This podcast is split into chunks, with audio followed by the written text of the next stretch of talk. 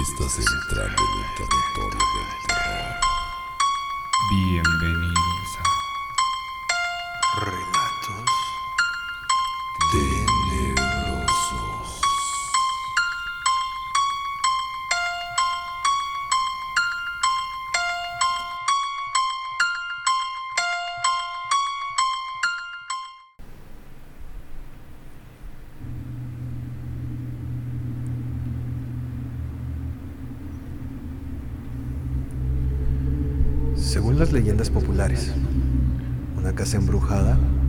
puede estar habitada por fantasmas, poltergeist, espíritus u otras entidades.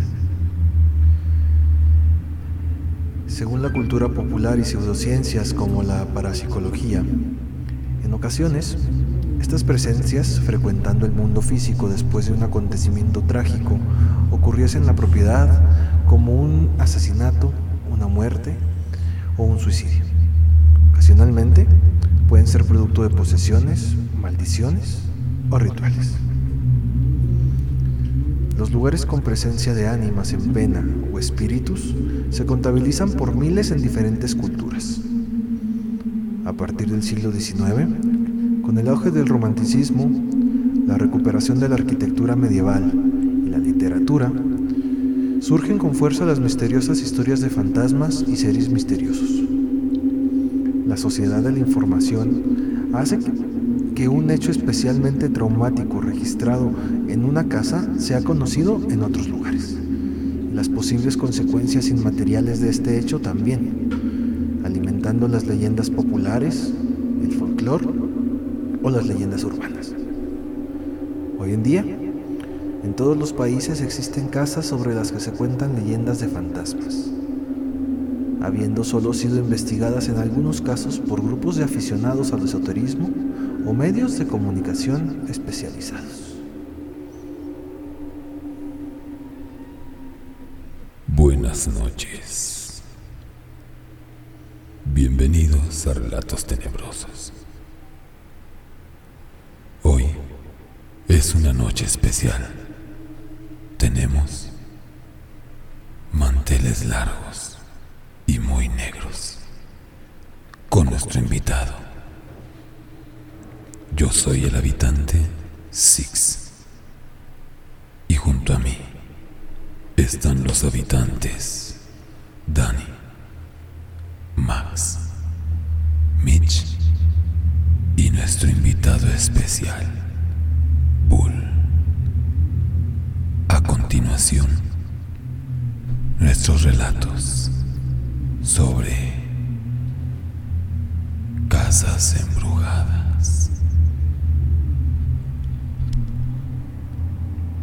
Las casas embrujadas. Empezaremos con una ya muy famosa llamada la Casa de la Hiena de Querétaro. Hace un poco más de 30 años, en la ciudad de Santiago de Querétaro, capital de este mismo estado, se conmocionó al escuchar la historia de Claudia Mijangos, una mujer con problemas en sus facultades mentales, que al tener una ruptura amorosa, tristemente terminó con la vida de sus tres hijos. Desde aquel trágico día, la casa de la hiena, apodo que el público le dio a Claudia Mijangos, quedó abandonada. Aunque los valientes que se atreven a acercarse a aquella casa afirman escuchar gritos,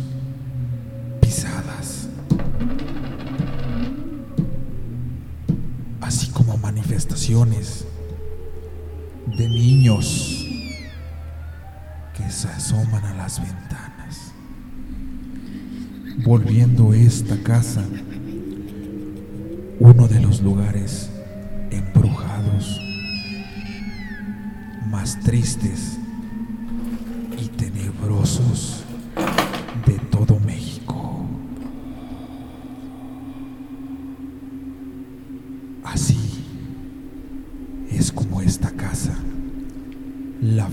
Casa de la hiena,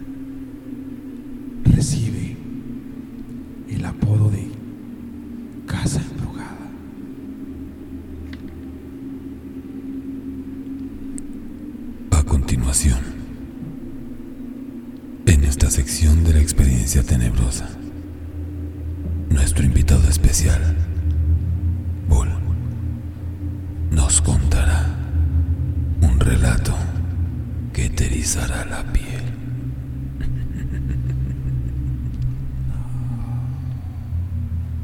Saludos a todos los habitantes de esta mesa. Saludos a todos los visitantes de Relatos Tenebrosos. Esta historia tiene lugar en la ciudad de Durango, Durango. Hace aproximadamente 30 años tuvo lugar durante un juego sencillo y simple de la Ouija. Un grupo de niñas jovencitas jugaban curiosamente con la Ouija. Estaba ubicada esa casa en pleno centro histórico. Una de ellas empezó a preguntar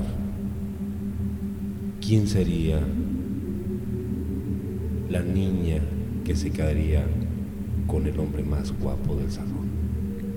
Empezaron las preguntas tontas, simples, a quien simplemente reprobarían, quien pasaría de año. Y las preguntas fueron subiendo de tono hasta que llegó el punto en que la entidad que se comunicaba con ellas les empezó a faltar el respeto, especialmente a una de ellas. La niña más mimada, la niña que mejor posición económica tenía dentro de ese círculo social. Y ella le empezó a responder a ese ente. Empezaron a subir las palabras, las groserías, y ese ente se empezó a enfurecer de tal manera que le empezó a arrojar ciertas cosas que estaban en esa habitación. A lo cual el gran número de sus amigas empezó a asustar, pero ninguna de ellas se podía levantar de esa mesa. Siendo esto un detonador para que ella siguiera contestándole las groserías a ese ente. Llegando al punto en el cual ella, siendo mujer, le dijo a ese espíritu, si fueras tan hombre, te aparecerías y me enfrentarías. A lo cual, ya sin tocar la guía de la Ouija, él les contestó. Se empezó a mover el péndulo de un lado a otro. Y le dijo, soy tan hombre que esta misma noche, a las 12 de la noche, vendré por ti para que veas mi cara. A lo cual todas ellas vieron y abandonaron el juego. Todas las amigas se fueron saliendo de esa casa. Llegó la noche y todo parecía normal. Hasta que de repente una puerta se abre rápidamente.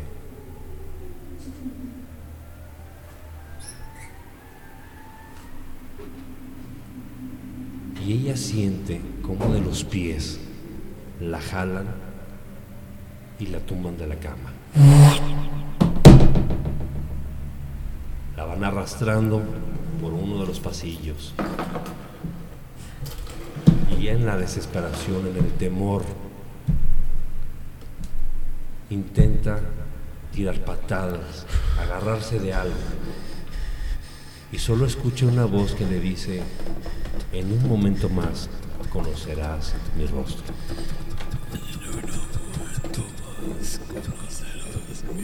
Los gritos de aquella niña desesperada despertaron a su mamá y a su papá, a los cuales fueron a su auxilio e intentar saber qué había pasado con esa niña. Cuando llegaron y prendieron todas las luces, vieron al adolescente en pijama y a mitad de un pasillo. Ella les platicó, aterrada, lo que había sucedido unas horas antes. Le platicó a su mamá que había jugado con la Ouija y que la plática, por así decirlo, había subido cada vez más el tono en el cual se comunicaba. Empezaron de preguntas simples hasta las groserías más atroces que un joven podría decir en aquella época. A la mañana siguiente, la madre fue con un sacerdote y le explicó la situación. Él, comprometido en la misión de rescatar a aquella jovencita, le pidió a la mamá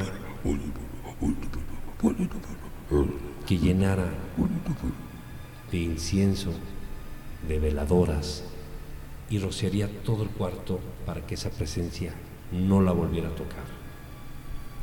Hicieron vigilia y toda la noche estuvieron orando y rezando para que esa entidad se alejara de su hija. Cuando el sacerdote le pregunta a la jovencita si no era un invento, si estaba jugando, si ella de alguna manera estaba haciendo eso para llamar la atención de los papás, le enseñó las marcas que le había dejado esa entidad en sus piernas. Y la promesa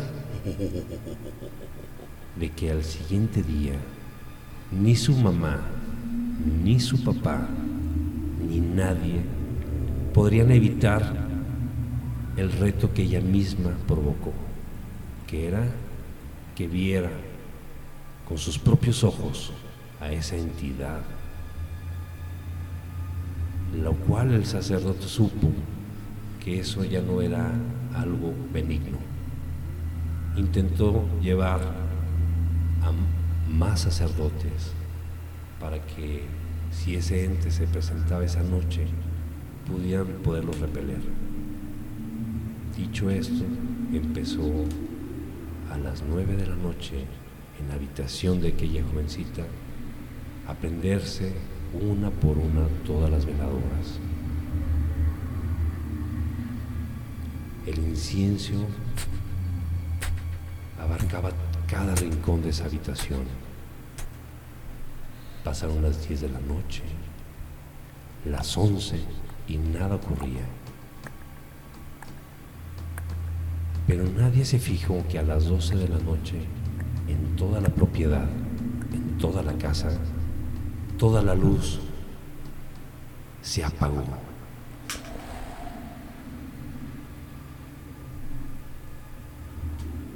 Esperaron unos cuantos segundos y en eso rápidamente la puerta del cuarto de la jovencita se abre con una brusquedad, con una fuerza tal que asustó a todo el mundo. Todo el mundo estaba esperando ver algo, presenciar algo, y nada, absolutamente nada se apareció. El padre empezó a rezar y en eso todas, cada una de las veladoras se apagaron de golpe.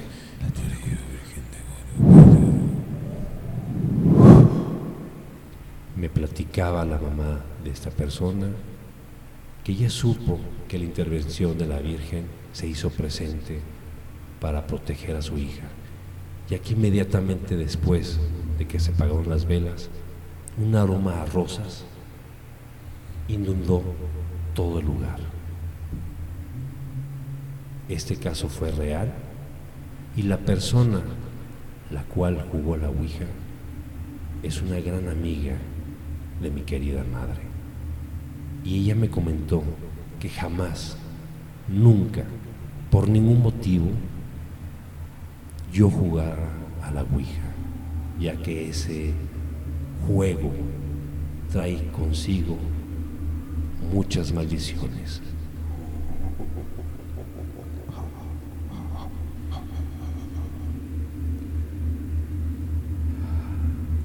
A continuación, el habitante Mitch nos relatará una historia más. El siguiente relato lleva por nombre La Casona de Lomas del Santuario. Esta casona se encuentra en la ciudad de Chihuahua. Quedó abandonada luego de que la dueña perdiera la vida en un incendio. Se dice que dentro de la casa, junto a lo que fue en algún momento un solar, se encuentra dibujado en el suelo un enorme pentagrama con su respectiva simbología.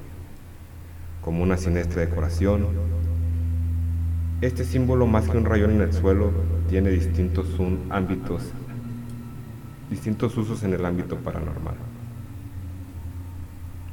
siendo uno de los principales la invocación demoníaca o el llamado de los seres del inframundo. En esta casa, entre el herdor a excremento, humedad, putrefacción y animales muertos, se abre paso una escalera en el suelo. Esta lleva a un lugar incluso más escalofriante que aquel usado para aquellos rituales. Como boca de lobo, se abre la entrada a un sótano cuyo interior emanan nauseabundos aromas. Entrar ahí no solo hace que la adrenalina aumente, sino que el mismo temor llama a gritos endemoniados y espíritus inmundos que me rodean por los pasillos de esa vieja casona. Se dice que quienes han tenido el valor de entrar, una vez que comienza a apoderarse el temor de ellos, mismos pasillos comienzan a llenarse de ruidos y movimientos. Gruñidos, sombras humanoides entre incorpóreos y presencias invisibles se abren paso para alimentar este miedo.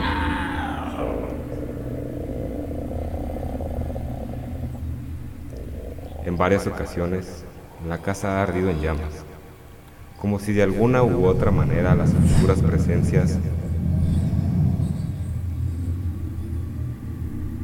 retaran a sus visitantes para desatar la tierra del infierno donde ellos provienen. El segundo nivel de este lúgubre panteón es inaccesible, gracias a que el fuego escupió apenas algunos vestigios de lo que fuera un piso de madera. En esta casa, donde generación tras generación de chihuahuenses se han visto atrapados en sus peores e indescriptibles pesadillas pues se dice que aquellos que se aventuran a entrar a esta casa no salen con la misma idea de lo paranormal.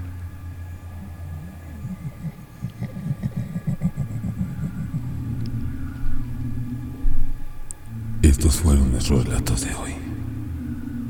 A continuación, la plática tenebrosa. Es indudable que a lo largo y ancho del mundo de nuestro país, incluso en nuestras localidades, hay casas, hay lugares saturados de energías, energías que se representan como espíritus, como actividad paranormal, poltergeist, apariciones y mucho más. Son parte de nuestra cultura, creencias vienen estos días. Es algo complicado, pero tenemos que vivir con ello.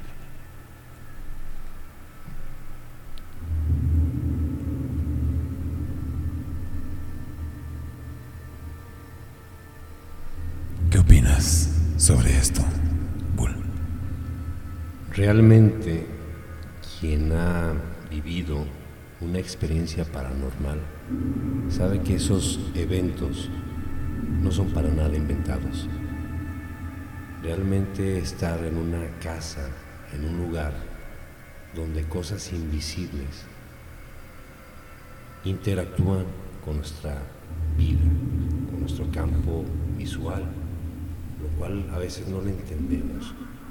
Cuando empezamos a saber de que ciertos objetos, ciertas cosas empiezan a suceder a nuestro alrededor, nos damos cuenta que algo más coexiste con nosotros.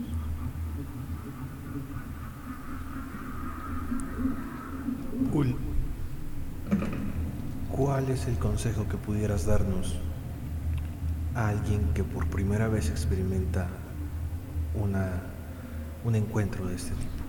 ¿Qué debemos hacer? ¿A dónde debemos ir? ¿Con quién?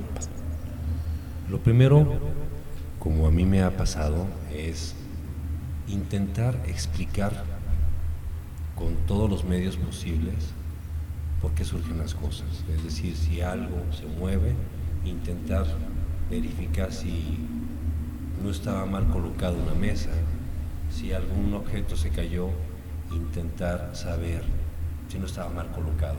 Como uno va descartando esos posibles accidentes, uno entiende que hay cosas que, que sobrepasan nuestro entendimiento. Lo principal es no, realmente no tener temor, aunque es muy fácil decirlo eh, desde mi posición, ya que de repente llega un, un temor natural por saber que no estamos completamente solos. La mayoría de las ocasiones ocurre cuando las personas se encuentran solas en esa casa. Por alguna extraña razón, a lo mejor los papás o los hermanos salieron y tú te encuentras completamente solo y ocurre un evento de lo que nosotros llamamos paranormal. Lo, ideal es no entrar en pánico, no porque los entes se fortalezcan o se alimenten como normalmente le dicen. Ellos ya tienen una carga energética, lo cual, si tú te asustas, normalmente vas a salir corriendo, podrías tener un accidente. Lo más probable es que sepas que siempre vas a tener una protección, invariablemente del credo y de la religión que tú tengas. Esas entidades no pueden agredirte tan fácilmente. Lo principalmente es tomarlo como algo extraordinario, algo real. Si puedes prender la luz, ellos repelen automáticamente y naturalmente la luz. Y intentar desde tu creencia, desde tu corazón, estar en, en buena frecuencia. Lo segundo es comentarlo, es platicarlo como algo real con la persona que más confianza le tengas. ¿Por qué? Porque al final de cuentas siempre nos intentan ridiculizar, nos intentan decir, te portaste de seguro mal o algo estás haciendo mal. La realidad es que esos entes siempre se quieren comunicar y ellos escogen a esa persona. Hay personas que pasan toda su vida sin que vean o escuchen algo, pero el día que escuchen, que escuchan y ven algo, les cambia automáticamente la vida. Es una cosa al azar y creo que no hay un remedio para saber cómo identificar si es algo positivo o negativo, ya que el simple hecho de que escuches tu nombre cuando estás en una habitación completamente solo, te cambia la vida.